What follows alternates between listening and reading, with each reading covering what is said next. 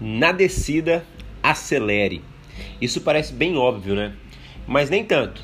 Quando você está subindo por conta própria uma ladeira bem íngreme, a tendência é que você faça muita força para subir.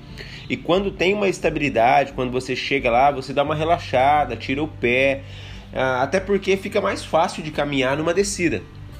Porém, quando a gente traz essa analogia para dentro do mercado, a gente pode considerar o momento de subida como o momento mais árduo, os desafios que a gente enfrenta e que enfrentou agora nesses últimos meses.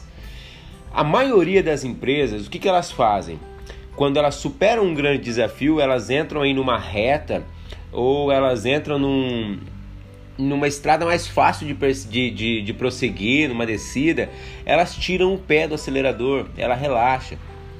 E é nesse momento crucial que você tem uma grande oportunidade porque você tem experiência, você está pronto para alcançar o seu objetivo você simplesmente desacelera.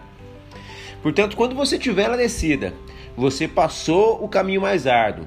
Né? Quando você estiver ali no trecho mais leve da sua estrada, usando o bom e velho português, senta o pé no acelerador e dá seu máximo, porque é nesse momento que você tem que ultrapassar todo mundo que você vai pegar embalo para subir a próxima montanha porque a vida é assim, o mercado é assim.